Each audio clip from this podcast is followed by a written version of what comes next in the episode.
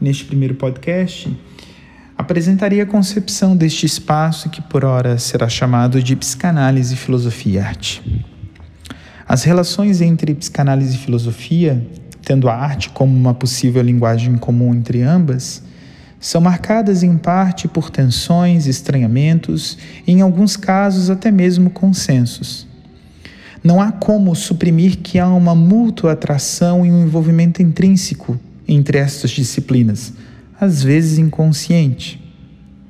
Diante disso, a partir de alguns estudos e pesquisas que venho realizando no campo da filosofia, da psicanálise da arte, apresentarei um pouco dessas reflexões.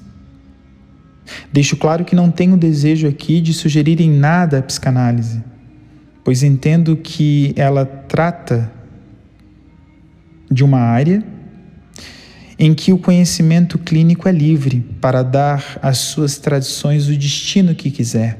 Afinal de contas, a única regra da psicanálise é a livre associação.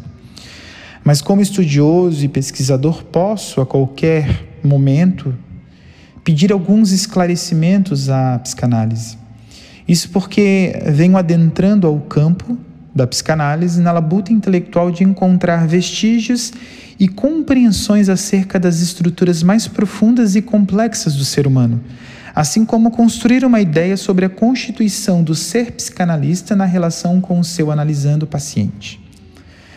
Assim sendo, algumas estratégias farão parte dos meus itinerários reflexivos dos próximos podcasts, os quais apresentarei ao longo dos próximos áudios.